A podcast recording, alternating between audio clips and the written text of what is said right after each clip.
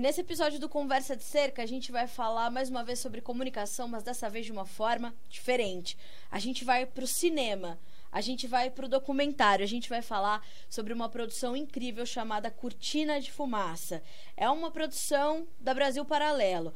A gente vai entender um pouco mais do que é o Brasil Paralelo, do que é essa produção Cortina de Fumaça, um documentário impecável sobre as questões ambientais e a questão indígena no Brasil. E para essa conversa, não vou sozinha conversar com o Lucas Ferrugem, que é diretor desse documentário. Para isso, chamei meu parceiro, Erickson Cunha, que também é editor aqui do site Notícias Agrícolas, para a gente é, trazer o Lucas aqui para o outro lado da cerca e a gente entender melhor como aconteceu essa produção e como esta obra de, de arte, senhoras e senhores, Erickson Cunha, seja bem-vindo ao Conversa de Cerca, chegou até o YouTube de forma, inclusive, muito democrática para democratizar justamente a verdade, os dados, informação responsável. Obrigada pela companhia, seja bem-vindo. Obrigado, Carla, obrigado aí por me convidar aqui para o Conversa de Cerca. Uh, quando a gente viu né, esse documentário no YouTube, né, a gente, eu, eu e a Carla, a gente tem alguns interesses em comum, além do agronegócio, acho que o cinema é o nosso interesse em comum maior, assim, né? A gente sempre acaba fazendo críticas de filmes e tal. E quando a gente viu Cortina de Fumaça, a gente debateu ali e a gente viu que as nossas ideias acabavam casando muito bem, por isso que a gente está gravando juntos aqui, né? A gente tem essa ânsia de ser um pouquinho crítico de cinema, então acho que essa conversa que a gente vai ter hoje com o Lucas vai ser a nossa primeira van premiere, é, aí, vamos dizer assim, nosso né? Debut. É. Sobre uma análise crítica, né? Que acaba envolvendo aí questões técnicas, um pouquinho de filosofia, sociologia, antropologia, enfim, diversos assuntos que estão uh, ah, não ficam tão uh, na superfície uh, do documentário, mas que a gente vai debater ao longo da nossa conversa. Então, agradecer aqui a presença do diretor do filme, né, o Lucas Ferrugem. Seja bem-vindo aqui ao Conversa de Cerca. Pessoal, obrigado, prazer é meu aí, obrigado pelos elogios, valeu pelo espaço. Nós é que agradecemos, viu, Lucas? A gente sabe que no momento desse, né, que vocês estão lançando aí o Cortina de Fumaça, a agenda deve estar bem apertada. Mas eu já quero entender de ti, Lucas, para a gente começar, como foi esse pontapé inicial? Qual que é teu sentimento nesse, nessa primeira semana aí de lançamento, com mais de um milhão de visualizações já no YouTube? Qual o seu sentimento diante da sua, da sua criação? Ah, a gente sempre fica muito feliz, obviamente, com o sucesso, né? É legal ver que as pessoas estão assistindo, estão gostando e tal. Nós aqui na Brasil Paralelo somos um pouco mal acostumados com isso, porque nós temos cinco anos e pouco de casa. Essa criação não é minha, né? Sempre, a gente sempre faz as coisas numa equipe muito grande, um time conjunto que visualiza é, que tipo de produção a gente quer lançar e tal. E até no próprio documentário, uma equipe bem, bem forte que se une para pensar como é que vai ser o filme. E, e quando a gente começa a construir aquilo ali, a gente ficou mal acostumado, porque a Brasil Paralelo de lá para cá foi arrecadando um público que se fidelizou de certa forma, né? Acho que o diferencial da Brasil Paralelo para outras produtoras é que as pessoas normalmente se alinham com os nossos valores, né? Você não se alinha com os valores da Warner Brothers ou da Universal ou, sei lá, da DreamWorks. Você não, normalmente não lembra dessas empresas como uma empresa que representa valores que você gostaria de ver no mundo. E a diferença da Brasil Paralelo para outras produtoras é mais ou menos essa. A gente representa esses valores que os nossos clientes admiram e gostariam de ver mais propagados e tal, né? Então, é, é um orgulho, a gente sempre consegue uma boa visualização. Esse aí saiu um pouco é, acima da média. Normalmente a gente vai a 500, 600 mil visualizações nesse período. Nós estamos agora com 1 milhão e 200 e alguma coisa, então está realmente bastante legal o sucesso. Espero que esse filme chegue principalmente nas pessoas que podem tomar alguma atitude, né? seja do ponto de vista empresarial ou político. Ainda sobre essa questão do, do relacionamento, né? Você citou aí outras produtoras tal. Uh, o que eu vejo uh, de diferencial na Brasil Paralelo, tanto é verdade nessa questão do relacionamento, que vocês disponibilizam muita parte dos seus conteúdos de forma gratuita no YouTube, né? Ou seja, uh, toda essa questão de ter uma assinatura mensal ali da plataforma, em grande parte é um opcional de realmente quem gosta, de quem engaja na ideia de vocês. como é que foi criando, como é que foi criada essa comunidade, né? Porque eu trabalhei muito tempo com audiovisual e uma questão muito grande que a gente tinha era exatamente essa. Como é que a gente produz conteúdo e como é que a gente cobra por esse conteúdo que a gente cria. E vocês deram esse opcional, ó, tem o conteúdo gratuito no YouTube e tem aí a assinatura uh, da comunidade de quem quer engajar na, na comunidade Brasil Paralelo. Como é que vocês conseguiram achar esse fiel da balança aí? Então, isso foi um processo bastante orgânico. Quando a gente começou, a gente não sabia nem que a gente ia fazer documentário, nem que íamos vender assinatura, né? Então foi um troço que nós fomos descobrindo no caminho. O que nós sabíamos é que nós queríamos levar esse conteúdo para o maior número de pessoas e queríamos fazer isso de forma independente. O que, que significa independente? Significa não receber dinheiro público, edital, é, fundo de investimento estatal, benefício tributário, essas coisas todas que o governo pode criar um vínculo com os produtores de conteúdo. Nosso motivo de se afastar disso não é meramente ideológico, sei lá, tudo bem pessoas que fazem isso, mas a gente entendia que a indústria estava a indústria cultural brasileira estava muito viciada em função desses financiamentos públicos e essas más práticas de mercado, né? Então a gente queria fazer diferente, até para ver se era possível de fato fazer diferente ou se nossas ideias estavam deslocadas. Felizmente era. E a segunda questão também é não depender de um grande empresário que financia tudo que você faz e tudo mais, né? Porque eventualmente a sua pauta pode conflitar com o que ele entende ser o adequado e aí você perde um pouco a independência. Então a gente sempre soube que queria ter uma independência editorial, isso foi uma premissa desde o começo. E queríamos levar. É, nós, não, nós não somos intelectuais, então nosso, o nosso objetivo, nosso papel era servir de amplificador para um número grande de pessoas que muitas vezes é especializada em um tema tem autoridade para falar sobre esse tema, mas não tem espaço na mídia, seja pelos critérios de noticiabilidade ou o que for. Então, nós queríamos dar didática, design e storytelling para essas pessoas. Nós sempre nos vimos como uma espécie de marqueteiro de boas ideias. E aí nós fomos lá gravar essas pessoas e tal, aprendemos para facilitar a mensagem que tinha que ser um documentário, conseguimos empreender isso também. E na hora de pagar a conta, o óbvio seria vender o filme, vender o documentário mas isso atrapalhava aquele nosso objetivo que eu comentei ali no começo de levar para o maior número de pessoas. Isso tirava um pouco esse a força disso, né? Porque se você vai pagar para ver um filme, você está botando uma barreira hoje em dia na, na, distribuição de conteúdo, né? Então nosso desejo era colocar de graça no nosso site no YouTube.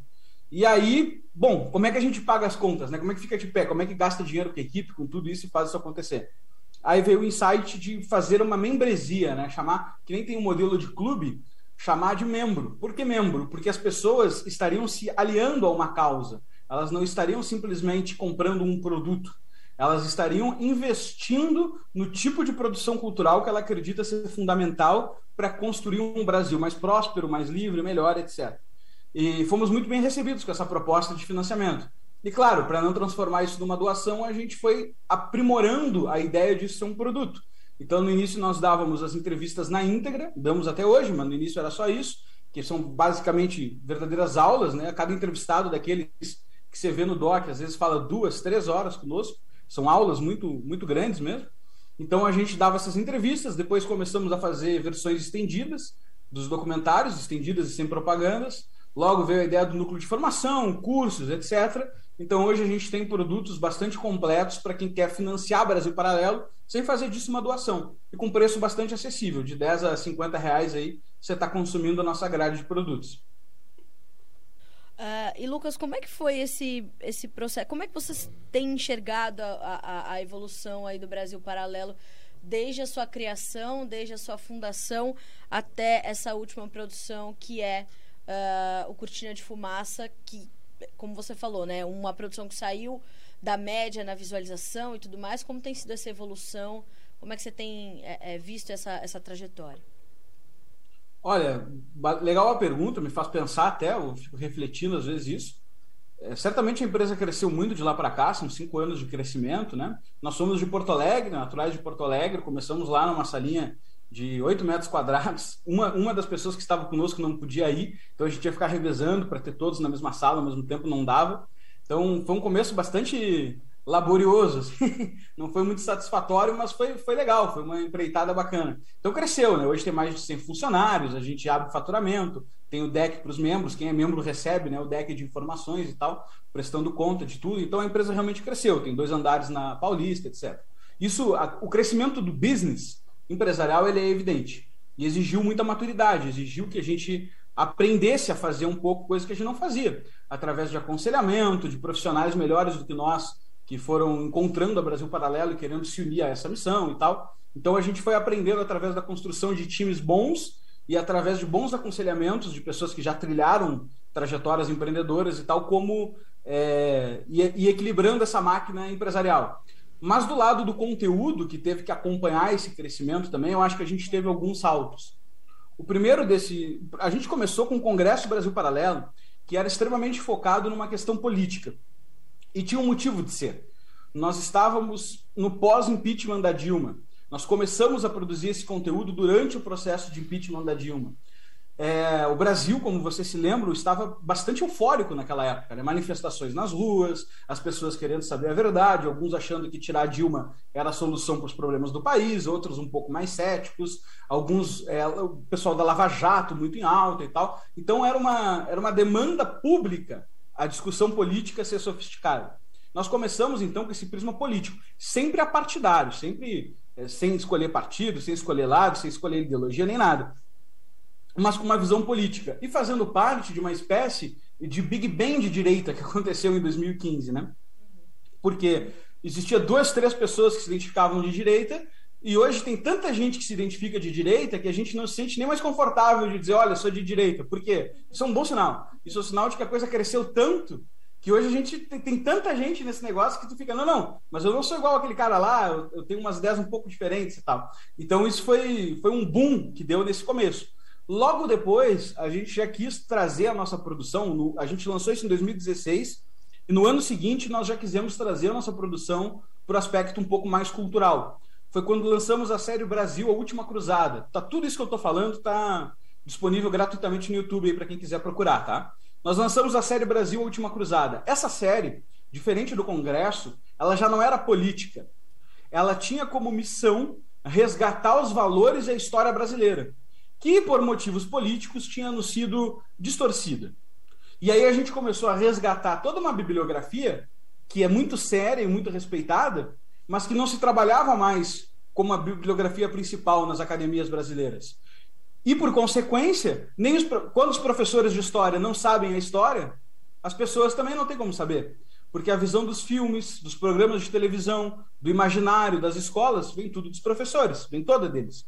Então a gente pegou professores, historiadores da velha guarda, membro da Academia Brasileira de Letras, e embalou a história brasileira de volta, indo desde a fundação de Portugal até o fim da ditadura militar. E lançamos esse produto.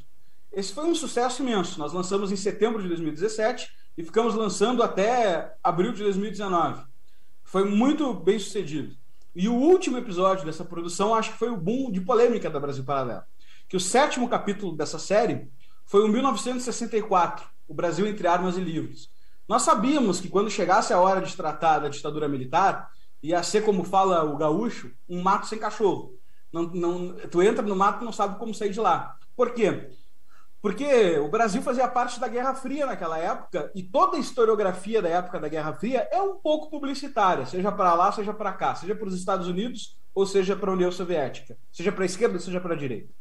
Então é difícil navegar nas fontes. Mas nós conseguimos uma ajuda maravilhosa, que foi do pesquisador Mauro Abranches, que estava em Praga e nos proporcionou é, a visita nos documentos históricos e nos antigos prédios da Polícia Secreta Tcheca, que era a polícia de maior presença no território brasileiro na época da ditadura militar. E a gente conseguiu bastante informação interna a respeito do processo. O filme foi extremamente polêmico, e claro, como essa visão desde sempre tinha sido trabalhada como uma visão de existia um grupo de pessoas querendo democracia e eles foram oprimidos sanguinariamente por um governo tirânico. Essa era a versão tradicional. Quando nós aparecemos com uma outra versão, as pessoas acharam que a nossa outra versão era: ah, não, esses tirânicos eram bonzinhos e esses caras que queriam a democracia eram os tirânicos. Só que não foi isso que nós fizemos. O que nós fizemos foi demonstrar que o Brasil se encontrava num cenário de Guerra Fria e que nenhum dos dois lados ambicionava a democracia. Nem a ditadura militar, nem os cinco presidentes ditadores que representaram o Brasil nesse período, nem a guerrilha armada que estava nas ruas. E esse, essa visão ela foi, na minha opinião, uma forma de tirar uma poeira em cima de um assunto que estava ideológico há décadas. Sim. E aí, claro, esse filme bombou muito e até onde se tem notícias, ele é o filme mais assistido da história do Brasil. São 8 milhões, quase 9 milhões de visualizações no YouTube, sendo que dessas aí 4,5, quase 5 viram até o final. Um filme de duas horas. Aí a gente veio para São Paulo, etc. Dá para dizer que no Pátria Educadora nós lançamos o plano de 10 reais, foi um sucesso, e desde então estamos aumentando o nosso ritmo de produção. Eu acho que agora, no Cortina de Fumaça, o momento que a gente está, é um momento muito legal, porque nós estamos conseguindo estabelecer, como a mensagem do Brasil é muito importante, no, no Cortina de Fumaça, a gente conseguiu estabelecer uma fuga de uma visão que pode soar ideológica. Como que a gente fez isso? Nós conseguimos colocar pessoas que discordam diametralmente das posições políticas. Pessoas do governo Dilma, do governo Lula, mas também pessoas do governo Geisel e do governo Bolsonaro. Ou seja, o extremo direita e o extremo esquerda reunidos no mesmo filme para falar sobre o mesmo ponto. Isso é uma sofisticação de debate público que nenhum veículo de mídia brasileira consegue entregar hoje. Absolutamente nenhum. E nós conseguimos dar esse passo. Então a gente tem lá o autor do Código Florestal Brasileiro, Aldo Rebelo, membro do ex-membro do Partido Comunista Brasileiro e uma pessoa extremamente alinhada à esquerda, participando de forma quase protagonista de um filme, onde ao lado dele, quem divide a tela é o Alisson Paulinelli, ministro da Agricultura do governo Geisel, indicado ao Prêmio Nobel da Paz pelo trabalho tecnológico que fez o Cerrado brasileiro. Então, isso é uma transformação na forma de levar informação de dentro da Brasil Paralelo, porque a gente conseguiu expandir nosso leque de entrevistados, mas também do debate público que a gente vive hoje, que certamente é mais maduro que o de 2016. Eu gostaria de fazer dois rápidos comentários com relação à sua fala, Lucas. O primeiro é que nós aqui do Notícias Agrícolas acreditamos muito nessa questão da independência da comunicação. Sem dúvida. A nossa filosofia aqui no site é exatamente a mesma. Tanto que quando o Renatinho, o Renatinho é um amigo oculto que está aqui no nosso, no nosso debate. O Renatinho ele participou do Tempo e Dinheiro com o João Batista. Quem acompanha aqui o site conhece muito bem a figura do Renato Dias, que acompanhava ali os bastidores da política e agora ele está colaborando uh, com a Brasil Paralelo. Foi ele que nos aproximou aí com, com o Lucas. Então, no, primeiro que, que eu gostaria de dizer exatamente isso. Nós acreditamos muito na questão da independência e nos, e nos identificamos muito com essa proposta da, da Brasil Paralelo. Esse é o primeiro comentário. O segundo comentário é que quando você fala, ah, temos a história tradicional das escolas versus as histórias, versus a história revisionista, né, que é uma história mais recente, né? De historiadores que querem revisitar a história tradicional para encontrar outros pontos de vista. E aí é onde a gente já come, é onde eu já quero começar a entrar ah, no debate do, do Cortina de Fumaça, que foi exatamente um dos primeiros pontos que eu percebi logo de cara, ah, nos dez primeiros minutos de, de documentário, eu já percebi exatamente isso, a, a revisita da história Brasil. Porque vocês começam o documentário com dois pés na porta, eu não vou dar spoiler aqui, tá, pessoal? Mas uh, o documentário começa com dois pés na porta, contando uma história que acontece no Brasil, que eu, que estou com 38 anos nas costas de Brasil, não sabia. Que um determinado povo indígena brasileiro toma uma, uma determinada atitude ali, que eu, como pai, eu fiquei extremamente chocado. Enfim, uh, acho que o primeiro debate que a gente pode trazer aqui de Cortina de Fumaça é esse. Como que foi revisitar a história de um país que muitas vezes a gente não conhece. Tirar essa poeira ideológica, eu adorei esse termo, Lucas. Acho que quando a gente fala tirar a poeira ideológica, já é o que nos leva para uma comunicação independente. Né? Exatamente o Cortina de Fumaça, é, a gente sempre soube que queria trabalhar a pauta do meio ambiente. Por quê? Desde, desde a nossa fundação. Porque é uma pauta muito importante. Talvez seja a pauta política mais importante do século XXI. É bem simples o motivo.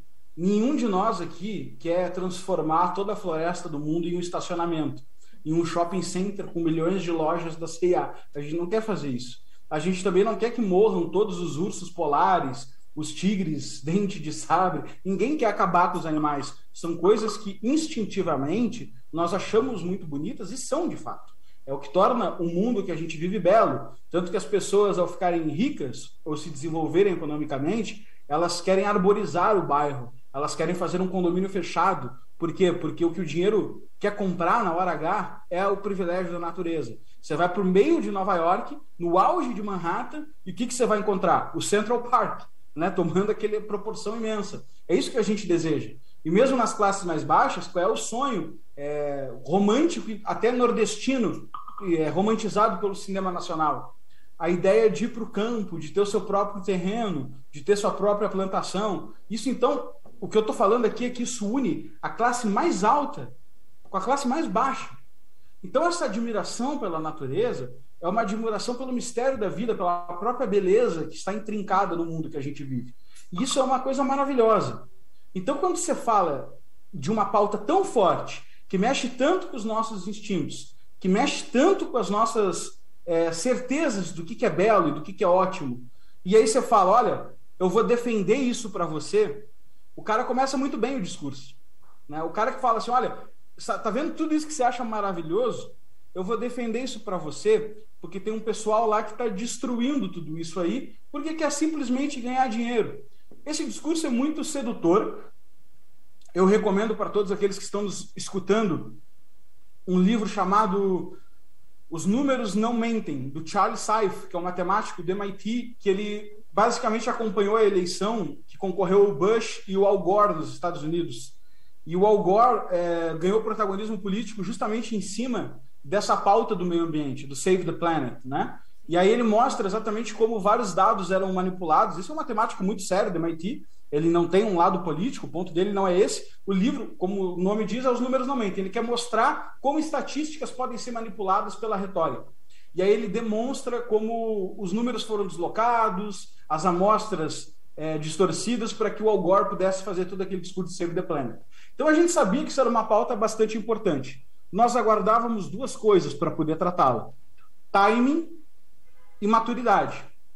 Por timing, a gente quer dizer um momento público, um momento político para fazer isso. E aí, ano passado foi um bom momento, né? começou a nos entusiasmar, porque deu a Greta, né? a viralização da Greta, como uma nova personalidade acerca do meio ambiente. Também deu a questão das queimadas, as polêmicas queimadas de 2020, deu a polêmica com Macron, e tudo isso começou a apontar para a gente que talvez fosse um momento legal de tratar essa pauta. Tá?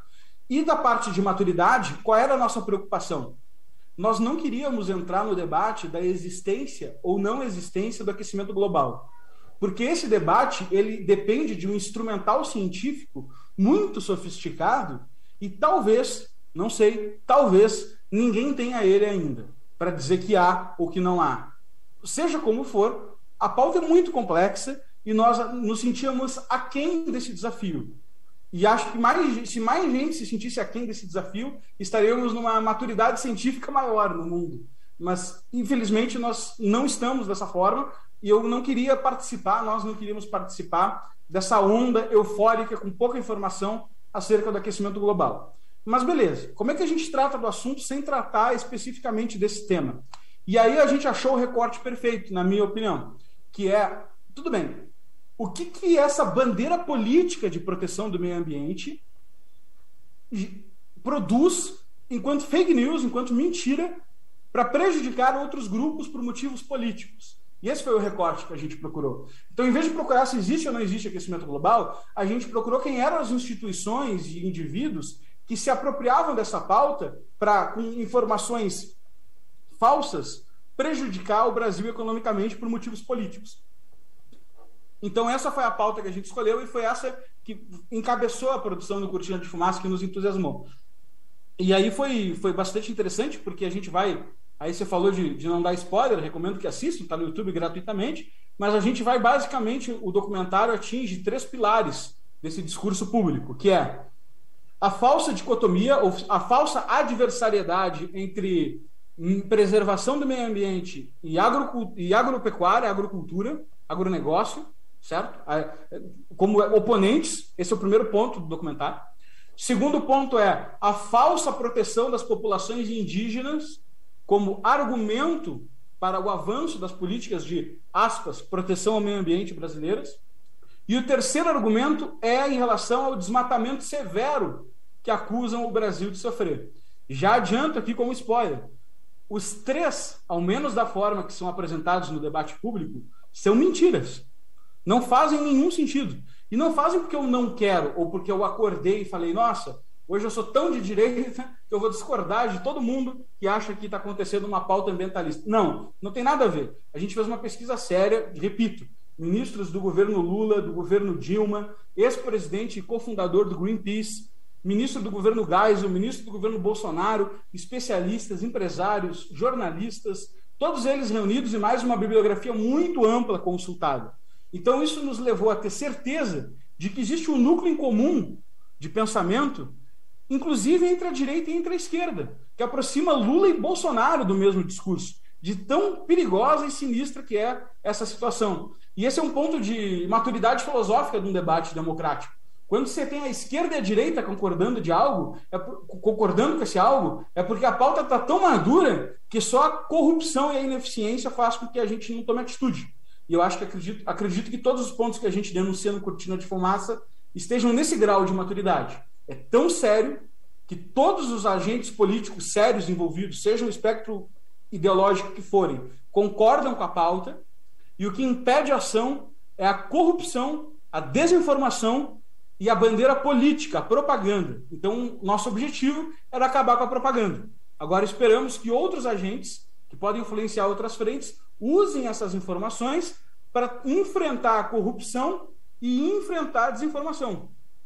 E esse equilíbrio é, que é fruto dessa maturidade é, é, do debate, né, Lucas? Ela está muito, ela tá muito ligada ao próprio equilíbrio que se deu na legislação ambiental brasileira, que é o Código Florestal, de autoria e relatoria do Aldo Rebelo, que é um grande, como você falou, né? Ele, ele acaba quase que vestindo um papel de protagonista do, do filme, porque de fato foi o protagonista durante todo o processo de, de criação e discussão uh, dessa legislação, que é também de acordo com uma das entrevistadas de vocês, que é a doutora Samanta Pineda, uh, que é justamente o fato dessa legislação não atender e não agradar 100% nem ambientalistas e tampouco produtores rurais, na sua totalidade, que mostra o seu equilíbrio e mostra a sua eficiência. Então, quer dizer, a gente, quanto mais a gente trabalha para essa maturidade é, é, do debate, esse equilíbrio entre as coisas, melhor a gente caminha, né? Pessoal, o Brasil, a gente tem que sair com uma informação bem clara na cabeça, tá? A gente pode discutir legislação ambiental, a gente pode discutir o que for, mas o Brasil é o país que mais preserva a natureza no planeta Terra. Essa informação a gente não pode deixar escapar nunca. Seja numa discussão de jornal, numa conversa de bar, numa mesa de família, essa informação não pode faltar.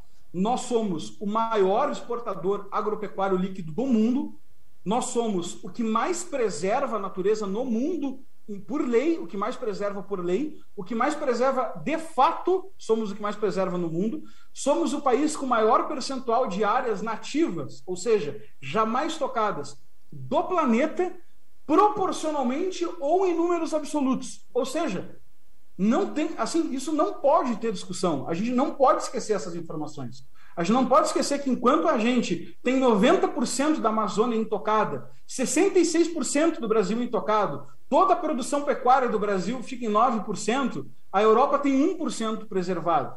Não pode esquecer isso, tá? Se perder, se perder a, a totalidade das coisas na, da cabeça, a gente perde a discussão pública. Então, tudo bem, tem várias informações, a gente tem que lembrar de várias coisas, é importante. Mas não pode esquecer o principal. Nós somos o país que mais preserva no mundo, o maior exportador agropecuário líquido do mundo. Ou seja, o Brasil depende do Brasil, o mundo depende do Brasil para comer, e nós somos exemplo na hora de preservar a natureza. Não é à toa que o mundo inteiro vem para cá fazendo. Entra nos hotéis, entra nos hotéis da Amazônia e olha que língua, que idiomas estão disponíveis lá. Inglês, francês, alemão, porque o mundo inteiro vem fazer turismo nas nossas florestas nativas, nas nossas florestas tropicais, nos nossos biomas. Então a gente é um exemplo de preservação. Isso não é um discurso meramente nacionalista, é um levantamento matemático. Então, isso não pode esquecer. Então, a gente às vezes discute como se estivesse acontecendo uma, uma, uma, hecatombe mundial e o Brasil fosse o vilão, o antagonista dessa hecatombe. De maneira nenhuma. Isso é mentira, isso é fake news brabíssima. A gente anda tanto numa, numa corda bamba. Você citou uma palavrinha aí, né? Uh, e foi uma das coisas que eu acabei pescando na, na profundidade do, do Cortina de Fumaça, que é essa palavra propaganda, né? Aí eu quero revisitar aqui um pouquinho qual é o propósito da comunicação. O propósito do jornalismo é o quê? Trazer a notícia da forma mais nua e crua possível. O propósito da publicidade é tentar vender alguma coisa para alguém. Qual que é o propósito da propaganda? É trazer um viés através de um discurso. Por isso que a propaganda é muito comum usada uh, na política, tanto que chama propaganda eleitoral, uh, em discurso de guerra. Aí uh, a Rússia usou muita propaganda, os nazistas usaram muita propaganda, os Estados Unidos usam muita propaganda uh, desde a Segunda Guerra Mundial até hoje. Aliás, os Estados Unidos é o mestre maior da propaganda. E o que eu vi, o que eu notei né, uh, nessa corda bamba é que a questão ambiental virou uma propaganda. E a propaganda não é natural de questões ambientais. Né? Tanto que vocês chegaram a entrevistar né, o fundador lá da, da do, do, do Greenpeace e ele explica muito bem isso. O Greenpeace não nasceu como uma propaganda virou propaganda. Ah, como é que você vê a função da propaganda na questão ambiental, que não é parte dessa natureza ah, da defesa ambiental ser propaganda, mas virou, né, absorveu um discurso ali? O que acontece? Tem até uma produção nossa que eu recomendo quem é interessado assistir, que é o segundo episódio de uma trilogia chamada Fim das Nações, que falava basicamente do contexto americano das eleições e tal mas a indústria se chama, os caras chamam isso de comunicação de massa, que surgiu basicamente no século XX. Antes do século XX você tinha jornal e tal, tinha informação, óbvio, mas você tinha um baixo, um baixo nível de alfabetização um baixo nível de acesso à informação. No século XX você tem primeiro o boom do rádio, no começo, e logo depois o boom da televisão, né? e por fim o boom da internet no final. Mas só para ter noção de como a comunicação passou por uma revolução em apenas 100 anos, né? considerando a história longa do, do homem, foram 100 anos bastante especiais nesse sentido. E a própria guerra passou por transformações nisso. Né? Na Segunda Guerra Mundial, tudo que você tinha de propaganda eram filmes produzidos pelos próprios governos. Então você tinha na Alemanha nazista, você tinha a Riefenstahl, que era uma diretora de cinema lá, produzindo Triunfo da Vontade, que era um filme alemão nazista de, de propaganda para incentivar as pessoas e tal. Você tinha os, os Five Came Back, né, os famosos cinco diretores de cinema que se alistaram nos Estados Unidos para irem à guerra e fazerem produções de propaganda para que os americanos vissem o tamanho do problema e se alistassem ao exército. Então você tem aí George Stevens, tem é, o Ford, tem o Capra, tem uma galera nesse, nessa batida. Você tem a mesma coisa no Japão, você tem a mesma coisa na Rússia, Eisenstein, companhia e tal. Então são diretoras de cinema, ou seja, é um ambiente de produção controlado tá? e financiado. Logo depois da Segunda Guerra Mundial, nós vamos ter um próximo evento grande, que é a Guerra Fria, e dentro da Guerra Fria, particularmente, a Guerra do Vietnã. A Guerra do Vietnã já é outra história. Por que outra história? Porque ela é a primeira guerra televisionada. De 45 para 60, para final da década de 60, a grande transformação que a gente tem é basicamente sai o controle da produção da informação e entra as grandes empresas de mídia, enviando jornalistas para campos de batalha. E claro, uma imagem ela pode ser extremamente fiel ao que está acontecendo, ela pode ser muito aquém do que está acontecendo, ou ela pode ser extremamente sensacionalista com o que está acontecendo. Dependendo de como eu enquadrar, qual narrativa jogar em cima, eu consigo construir um sentimento diferente.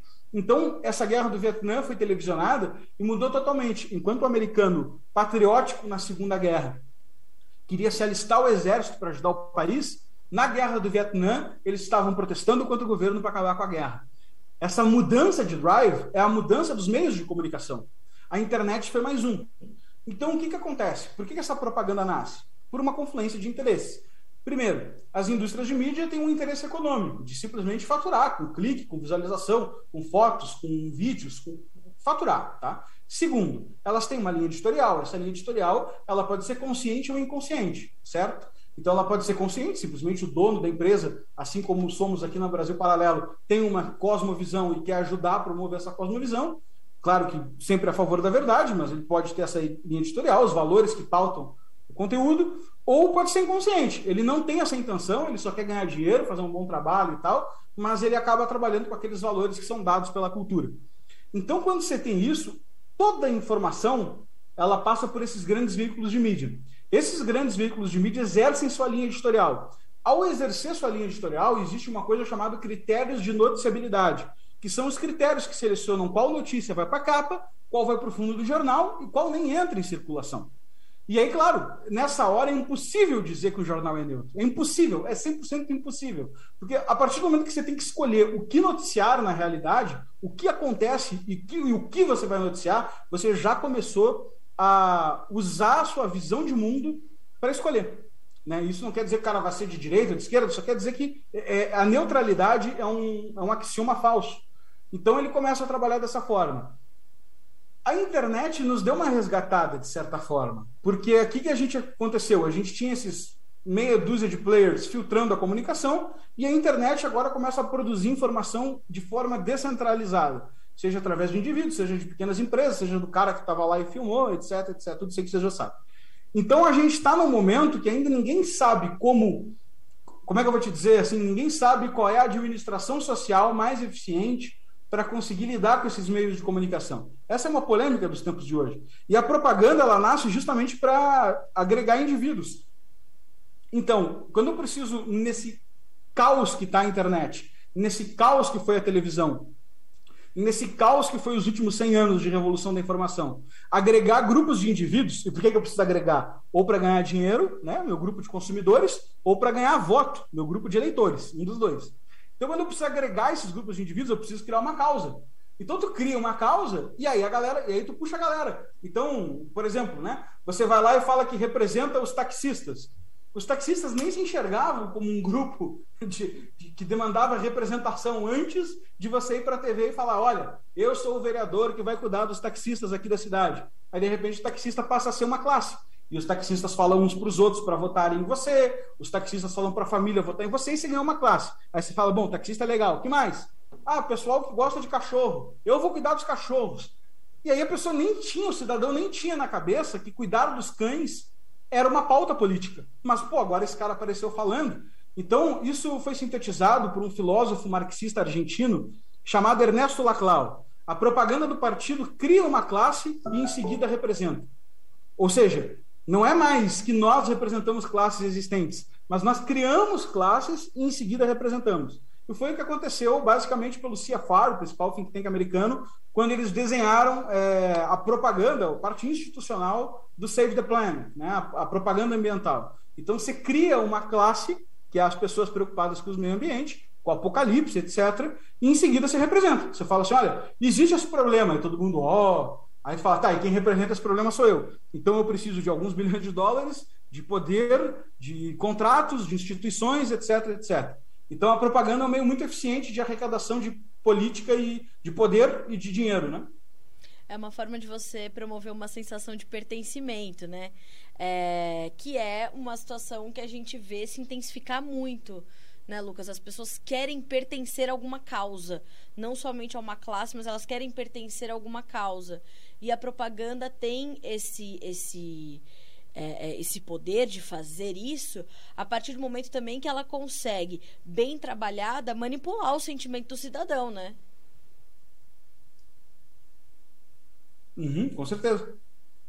E aí a gente. É, o próprio Cortina de Fumaça, em determinado momento, mostra isso, né?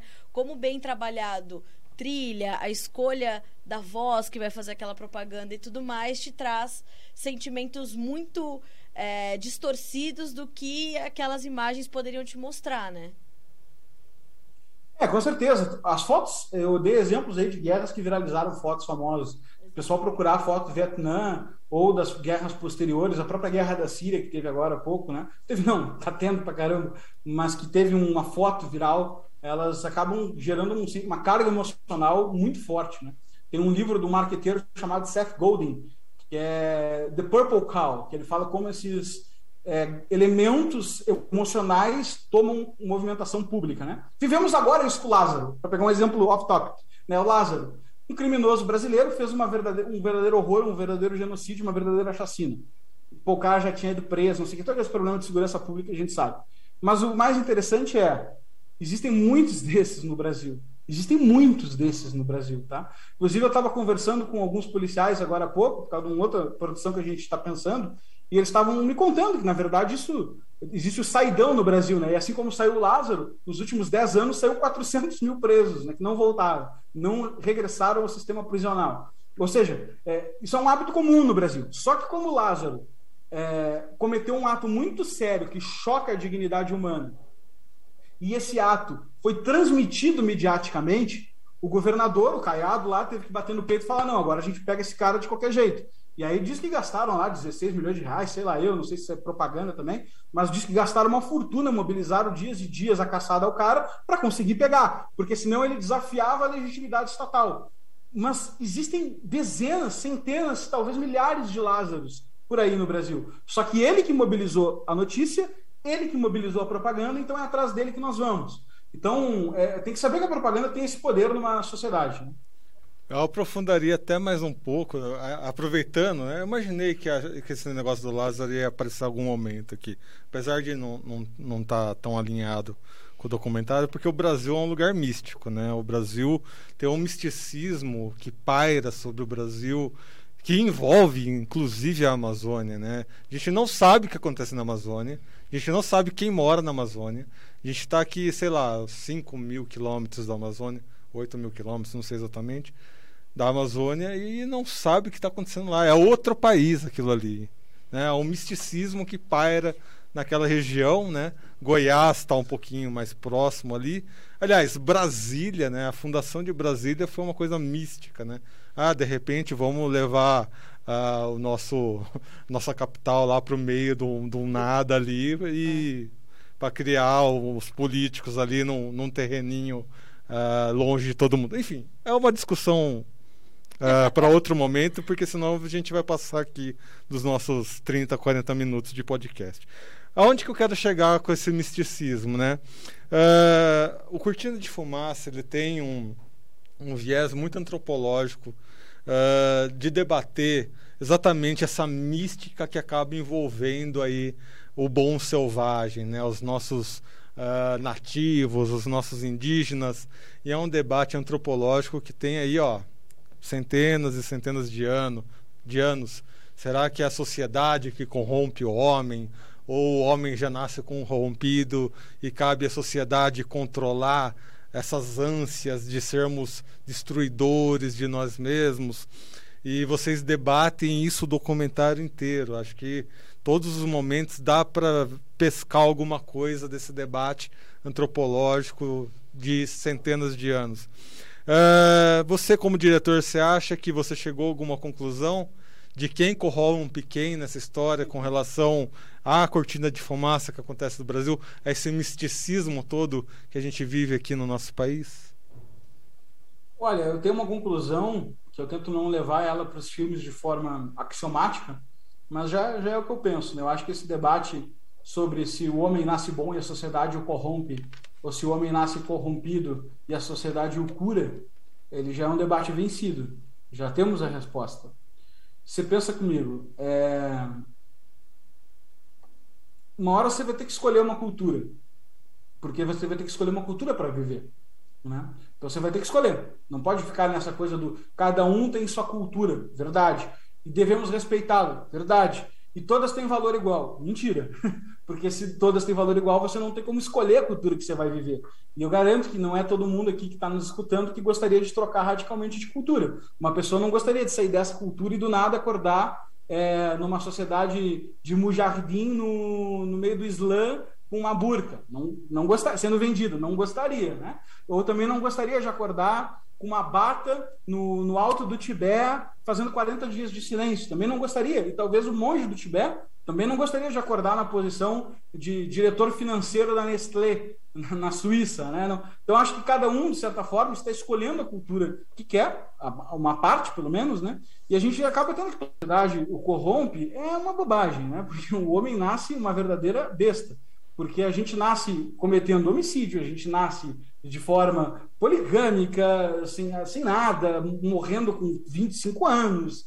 Sem ter nome, sem ter alfabeto, sem transmitir cultura, sem saber onde a gente vive, sem saber onde a gente está, sem saber para onde a gente vai. Então é um, é um, horror o estado de natureza do homem, tá? Inclusive, ninguém gosta de estado de natureza do homem. Essa romantização europeia, a la Herzog, de que a gente vai para o meio da selva e a selva, não sei o quê. Cara, não é assim. Vai para o meio da selva, o turismo na Amazônia é todo controlado, porque se você der uma rateada, vem um bichinho desse tamanho, morde seu pescoço, você cai morto. Né? Então, o Jordan Peterson abre o livro 12 Regras para a Vida com um texto dizendo que não existe nada pior que a natureza, né? que todos tentam fugir da natureza o tempo inteiro, sejam fazendo queimadas para poder ver o horizonte, construindo civilizações. A história do homem é a fuga da natureza. Estamos no meio das megalópolis, das metrópoles. Se você pegar um avião e voar, você vai ver que existem cidades pequenininhas e no resto mar. Cidade, ré, mato. Cidade, mato. Ninguém vive no mato. Só quem planta no mato vive no mato. Então, é, não é uma coisa tipo tão romântica quando a gente acha.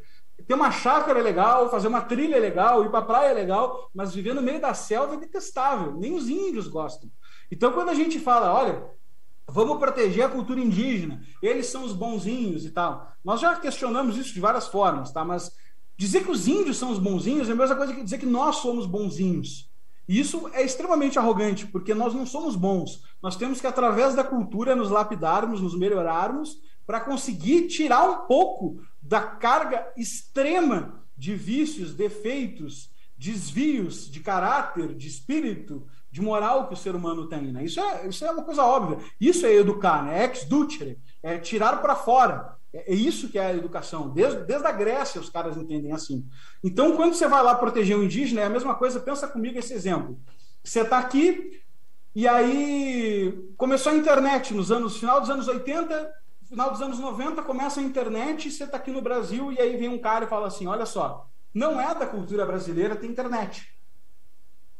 Ué, como assim? Não, nada a ver. O Brasil se desenvolveu sem internet o Brasil é o país da Tropicália, a Pindorama, não vamos deixar a internet acontecer aqui para nós. Então vamos proteger a cultura brasileira e não vamos deixar a internet entrar. Imagina se algum ditador tivesse tomado essa decisão no final dos anos 90, a precariedade de desenvolvimento e progresso que o Brasil ia ter culturalmente, tecnologicamente e economicamente de 90 para 2020. Seriam 30 anos de um prejuízo incalculável nós, teríamos nós estaríamos estacionados no tempo. A nossa história teria sido completamente diferente.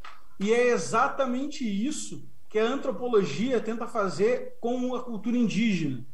E o pior de tudo, não só tenta, como obriga-os. Nós trouxemos no documentário o depoimento de uma das tribos, que é a tribo dos Parecis.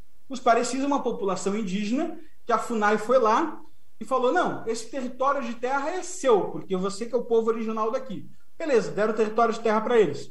E aí os indígenas chegaram à conclusão que não queriam mais viver daquela forma precária, que era uma forma nômade, com panela de barro quebrando no fogo, pelado, com mosquito morrendo cedo. Eles quiseram progredir e começaram a plantar no próprio terreno. O Ibama foi lá e disse que não, não podia. Aplicaram uma multa. E eles persistiram.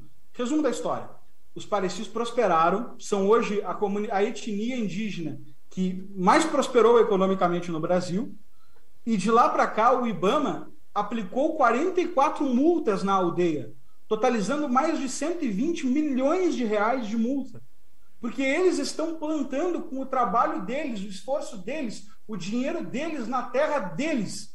E um homem branco, já gostam tanto dessas separações, um homem branco, burocrata, representando o Estado brasileiro, está indo lá espolhar o indígena, tirar o dinheiro dele para trazer para a administração. A que ponto o discurso proselitista levou o cara? Ele começa num argumento: olha, vamos defender a cultura dos indígenas, que é a mesma coisa com o presidente do Brasil dizendo nos anos 90. Vamos defender a cultura brasileira, não vamos deixar a internet entrar os indígenas sofrem com uma defasagem de evolução cultural. Eles simplesmente não conseguem absorver aquilo que eles mesmos gostariam de absorver e transformar também, porque eles influenciariam a cultura. E aí, na hora que um decide usar a própria terra para plantar, vai o tal do homem branco, que não quer poluir a cultura dele, e joga 44 multas em cima. 130 milhões de reais para tirar dos indígenas 130 milhões de reais de uma aldeia e puxar para a administração estatal que está cuidando da cultura deles. Olha, isso é um tipo de neocolonialismo perverso, que, que olha, é extremamente chocante, entende? Então a gente não pode cair nessas falsas armadilhas, porque o segredo da civilização, isso descobriram desde o Império Romano, é a, é a absorção de diversas culturas, preservando o que é a essência para si e entendendo o que é melhor nos outros. Então a civilização cristã absorveu a cultura árabe, é por isso que a gente fala alface, algarismo, vem tudo dos árabes, absorveu a pólvora, absorveu a matemática, as traduções de Aristóteles. A gente, os árabes absorveram de nós muita coisa, os chineses da gente, a, Índia da gente, a gente dos indígenas, aprendemos as queimadas com os indígenas, aprendemos a produção de tabaco com os indígenas, muitas plantações, as, capitani as capitanias hereditárias mais bem-sucedidas de Pernambuco e São Vicente, e São Vicente no Brasil, de 13, duas deram certo. As duas que deram certo é porque conseguiram a miscigenação com os povos indígenas, que aqui já estavam. Então, a absorção e o entrosamento das culturas é a coisa mais natural que existe na humanidade. E a gente querer sumir com isso e suspender o povo indígena em um estado parado no tempo é uma loucura completa, uma artificialidade, uma distopia, uma ditadura e certamente os mais prejudicados são a população indígena. A gente tem que dar um basta de uma vez por todas nisso. Integrá-los na nossa cultura e nas nossas leis. Uh, Lucas, como é que você vê uh, um caminho uh, consistente para a gente fazer esse tipo de mensagem chegar a mais brasileiros. Uh, isso sem contar a comunicação que a gente precisa fazer para o exterior do Brasil, né? Mas é, interior, internamente, como é que a gente tem que fazer isso? Uh, como é que esse tipo de mensagem vai chegar a mais pessoas e a gente vai parar de, de é, é, ver essa esse como o Erickson colocou, né? Esse misticismo alimentar esse tipo de segregação que é como você acabou de colocar, uma ditadura, né? É uma distopia, é, é uma situação fora do contexto natural das coisas. Uh, como é que essa mensagem vai chegar a mais pessoas? Onde que ainda há ruído na comunicação que impede uh, que esse debate aconteça como ele está acontecendo aqui, né? Com a, a naturalidade dos fatos dominando de fato a discussão. Olha, eu tenho uma aposta, sou suspeito para falar, óbvio, mas eu tenho uma aposta que é única, que é a profissionalização da produção de conteúdo independente. Então, se vocês verem a Brasil Paralelo, a gente faz de tudo que é possível para profissionalizar nossa empresa, para profissionalizar nossa produção de conteúdo, para profissionalizar nossa divulgação. Por quê? Porque não, se essas informações são tão sérias, Gente, eu estou falando de informação que a gente pega na OCDE, a gente pega na própria FUNAI, no próprio INCRA, audita, faz um, faz um caramba de coisa em cima para ter certeza dos dados. Tá? Se essas informações são tão sérias, por que, que elas não estão sendo veiculadas? Não adianta a gente ficar aí lá, lá na porta da Globo, bater tambor, falem, pra, falem a verdade para o povo. Não vai, sei lá, não vai mudar, já é a empresa que é, tem 70 anos aquele troço, sei lá, entende? Passou. Nós temos que assumir a responsabilidade. Então, o Brasil Paralelo faz todo o esforço possível para profissionalizar a comunicação dessas informações. Na divulgação, no, na produção, no conteúdo, na seriedade, na empresa, nas pessoas que produzem. Também uma maneira, também acha maneiras através de cursos e tudo mais de profissionalizar pessoas, de intelectualizar pessoas, de remunerar professores que estudam para isso. Então a gente tem que ir para cima, cada um tem que assumir sua parte. Se você é um empreendedor, empreenda nessa direção, com seriedade. Se você é um capitalista, no sentido de ter um grande capital financeiro, financie empreendedores que querem fazer isso. Seja nós, seja outros, não interessa. E pode ser nós com uns 10 reais por mês lá, tá? Não, não precisa ser uma TED, mas participe disso tudo. Se você é um trabalhador e pensa, pô, eu não tenho tempo para isso, compartilhe os documentários, compartilhe outros produtores de conteúdo, é, financie essas causas com 10 reais, com 20 reais, com 30 reais, o que você puder. Se você é um trabalhador, propague essa mensagem. Então, cada um tem que assumir a sua responsabilidade. E, e, e por que a gente botou o nome de Brasil Paralelo? Tá? Porque em 2016 o Estado brasileiro tinha arrecadado 1 trilhão e 800 bilhões de reais. Não funcionou, não vai funcionar. A solução é paralela. Não adianta a gente querer mudar, a gente tem que deixar o negócio defasado, a gente tem que deixar a Globo defasada, a gente tem que deixar o Estado defasado, pesado. E, paralelamente, construir uma visão empreendedora e uma iniciativa que resolva o problema. É que nem quando, se tu quisesse reformar os táxis, Se a Uber quisesse reformar os táxis, não teria dado certo. Ela foi lá e deixou o negócio obsoleto. Ninguém queria, tentaram proibir, fizeram manifestação, não sei se vocês lembram. Mas eles atropelaram todo mundo porque era bom, porque era obviamente mais eficiente. A gente tem que fazer isso com a produção de informação. Um caminho obviamente mais eficiente, obviamente mais lucrativo, obviamente mais verdadeiro, que deixe obsoleto o sistema de mídia nacional e também as iniciativas culturais do Estado. E aí eu acho que a gente vai ter um sucesso cada um vai colaborar do jeito que for, seja pagando, fazendo, acontecendo, não interessa, mas tem que estar todo mundo na mesma batida. Que bom ouvir mensagens diferentes dessas que a gente vem ouvindo, né? É. Comunicação reativa, é, trazer, vamos para o embate, né? Graças a Deus a gente está de fato deixando essas mensagens também obsoletas, né, Eric? É, eu estou muito feliz de ter trazido o Lucas aqui, né, por todo esse trabalho. Uh, que ele teve aí no Brasil Paralelo, toda a ajuda do Renatinho, tal, né, nosso amigo aqui uh, de notícias agrícolas. Uh, eu estou feliz por dois motivos, né, trazendo a última contribuição aqui para o podcast. Eu vi um, um, documentário, um documentário não, uma entrevista de bastidor uh, do Cortina de Fumaça, que o próprio Lucas ele faz esse um pronunciamento falando: ah, nunca fui convidado para uma análise crítica em uma grande mídia.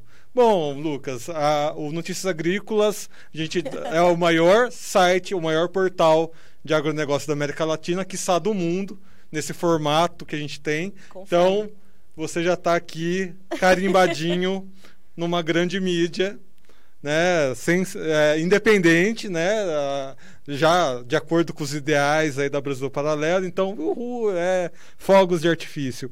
Uh, e o segundo ponto é uh, o quanto uh, de pessoas que passaram pelo documentário que também acabam passando aqui né? Aldo Rebelo, Nicolas Vital, Roberto Rodrigues, Alisson Palinelli, dentre tantos outros que vocês trouxeram aí no documentário, uh, ah, para ver o quanto de alinhamento a gente acabou vendo aí uh, ao longo desse documentário com esses propósitos de independência que a gente traz. A verdade então, contra a fome. Né? Exatamente. A Carlinha fez um, um, uma série chamada Verdade contra a Fome. Já deixo o convite para você conhecer também. Com, a gente compartilha os links com, com, o Renatinho, com você, todo mundo aí.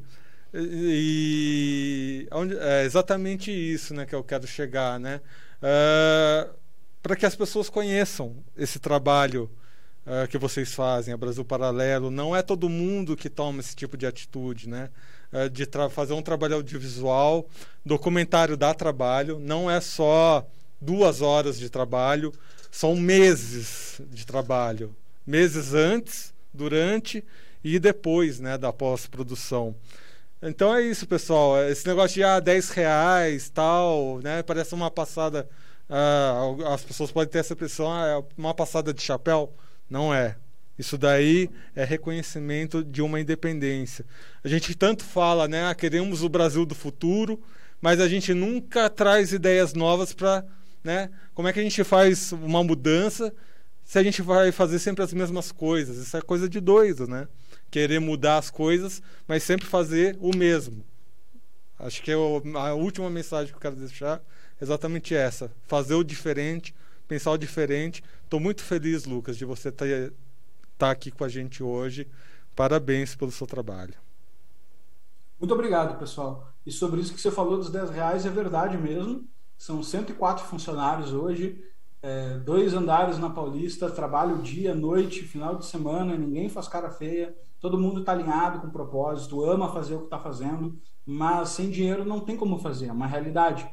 E a gente trabalha pelo caráter do brasileiro. E por trabalhar pelo caráter do brasileiro, a gente já aposta na frente. Se fosse uma produtora normal, venderia o filme, falaria: olha, dá 10 reais aqui e eu te mostro o meu filme.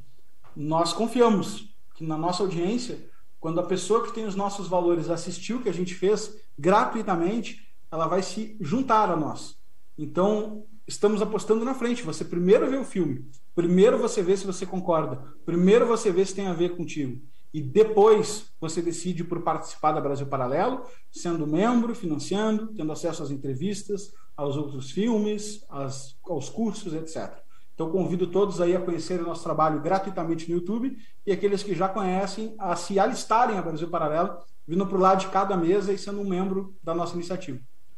Bom, obrigada, Lucas. A minha mensagem final é dizer para ti que eu tô extremamente grata por ter no, no Brasil, num Brasil extremamente polarizado como esse que a gente está vendo agora, uma iniciativa que, né, como você falou, já dura cinco anos aí de muita, muita peleja, né? Só quem trabalha com comunicação independente e quem faz uma comunicação disposta de fato educar e formar o caráter do brasileiro sabe do que você está falando.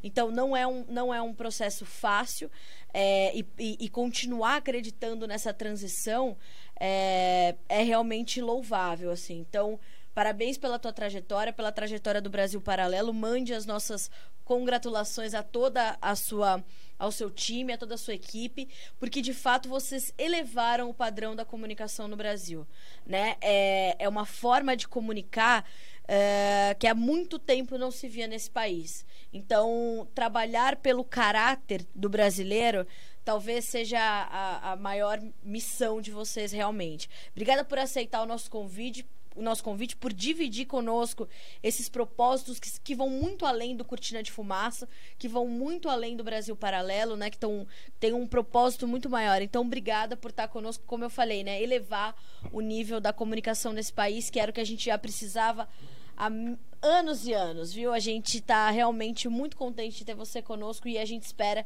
que a gente possa continuar divulgando e, e trabalhando ao lado de vocês para levar mais adiante ainda essas mensagens todas uh, dessa produtora que é realmente exemplo do que a gente precisa ver daqui para frente.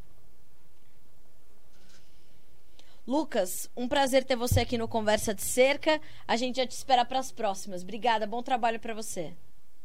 Obrigado. Tchau, tchau. Tchau.